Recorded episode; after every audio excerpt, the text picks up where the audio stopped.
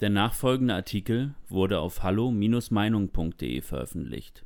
Lockdown bis Ostern?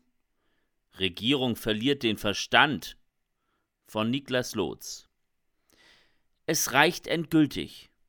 Jegliches Verständnis für die Einschränkungen des gesellschaftlichen Lebens kommt einem abhanden. Wenn diese Einschränkungen nun bald ein Jahr anhalten und dann aber keinen Erfolg bringen. Trotz hartem Lockdown rasen die Infektionszahlen täglich nach oben. Dass die Lösung hier nicht immer noch längere und härtere Maßnahmen sein kann, sollte langsam aber sicher jedem klar sein. Boris Palmer, der grüne Oberbürgermeister von Tübingen, hat ein Talent dafür, Forderungen zu stellen, die einem zwar einen Hasssturm einbringen, jedoch komplett folgerichtig und logisch sind. Auch diesmal geht er mit einer bei seinen Politikkollegen unbeliebten Forderung voran. Der Lockdown müsse enden, und zwar schon sehr bald. Das Leben müsse weitergehen. Ein noch längerer Lockdown wäre gesellschaftlich nicht tragbar. Warum ein Boris Palmer für solche eigentlich selbstverständliche Aussagen einmal mehr zum Bösewicht verklärt wird, ist offensichtlich. Im Berliner Politik-Establishment scheint man sich schon einig zu sein, dass der Lockdown das Modell der Zukunft ist. In einer internen Sitzung forderte Bundeskanzlerin Angela Merkel einen Lockdown bis Ostern. Eine absolut groteske Idee, welche bisher immer als Verschwörungstheorie abgetan wurde. Offensichtlich war dieser Plan aber schon immer Merkels Favorit, denn sie ist es persönlich seit Monaten, die um jede Verschärfung der Corona-Einschränkungen kämpft wie eine Löwin in Anbetracht der Tatsache, dass schon seit Monaten eine Branche nach der nächsten unmissverständlich kommuniziert, dass sie mit den Corona-Einschränkungen nicht mehr lange überleben wird, ist so ein politisches Verhalten absolut nicht nachvollziehbar.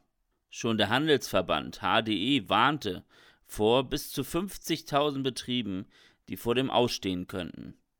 Medial melden sich Gastronomen zu Wort, dass sie bisher immer noch keine Corona-Hilfe gesehen haben. Und die Feuerwerksindustrie wurde mit der Verbotspolitik sowieso schon sehr schwer beschädigt. Für eine regierende Wirtschaftspartei wie die CDU ist das keine Bilanz, auf die man stolz sein kann. Jeder rational denkende Mensch muss also die ohne Zweifel unangenehme Frage stellen, ob es denn wirklich richtig ist, der Bekämpfung von Corona alles andere unterzuordnen. Dagegen sprechen vor allem zwei Punkte. Der erste wäre natürlich die immense Zerstörung, welche die Maßnahmen wirtschaftlich und gesellschaftlich anrichten. Der zweite wäre, dass diese Maßnahmen dafür bisher nicht den Nutzen hatten, welchen die Politik sich erhofft hat. Wenn man von einem Lockdown light in einen harten Lockdown wechselt und sich die Zahlen trotzdem nicht bessern, dann muss man sich natürlich fragen, ob diese neuen Einschränkungen nicht einfach nur sinnlos sind. Alle seriösen Experten haben beispielsweise längst herausgefunden, dass ein signifikanter Teil der Neuinfektionen in Pflegeheimen auftritt. Schutzkonzepte sollten sich also explizit auf dieses Phänomen konzentrieren.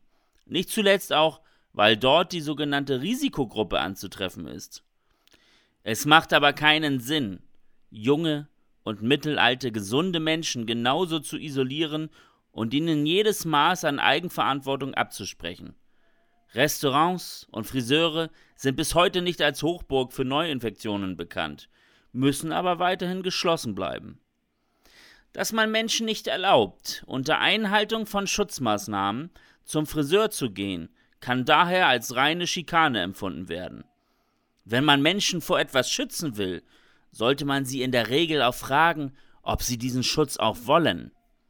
Die Aufgabe eines Staates ist es, den Menschen Möglichkeiten zum Schutz bereitzustellen, welche Angst haben und diese daher auch wollen. Dies könnten neben Impfungen und kostenloser Schutzausrüstung dann eben auch Rückzugsorte für Risikogruppen sein, an denen diese besonders geschützt sind. All das muss aber freiwillig passieren. Auch jemand, der alt und vorerkrankt ist, nimmt vielleicht lieber das Risiko einer Corona-Infektion auf sich, als isoliert von seinen Liebsten vor sich hin zu vegetieren.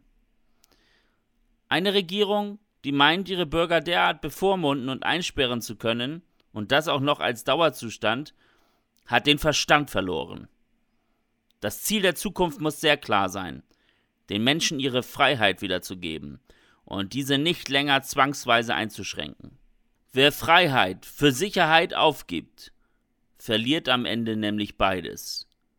Dies sollte auch den Politikern in der Bundesregierung bewusst sein. Jeder Mensch muss eigenverantwortlich entscheiden dürfen, wie er lebt und welche Risiken er auf sich nimmt. Die Regierung wäre sicher erstaunt, wie viele Risikogruppen sich trotzdem für Freiheit entscheiden würden.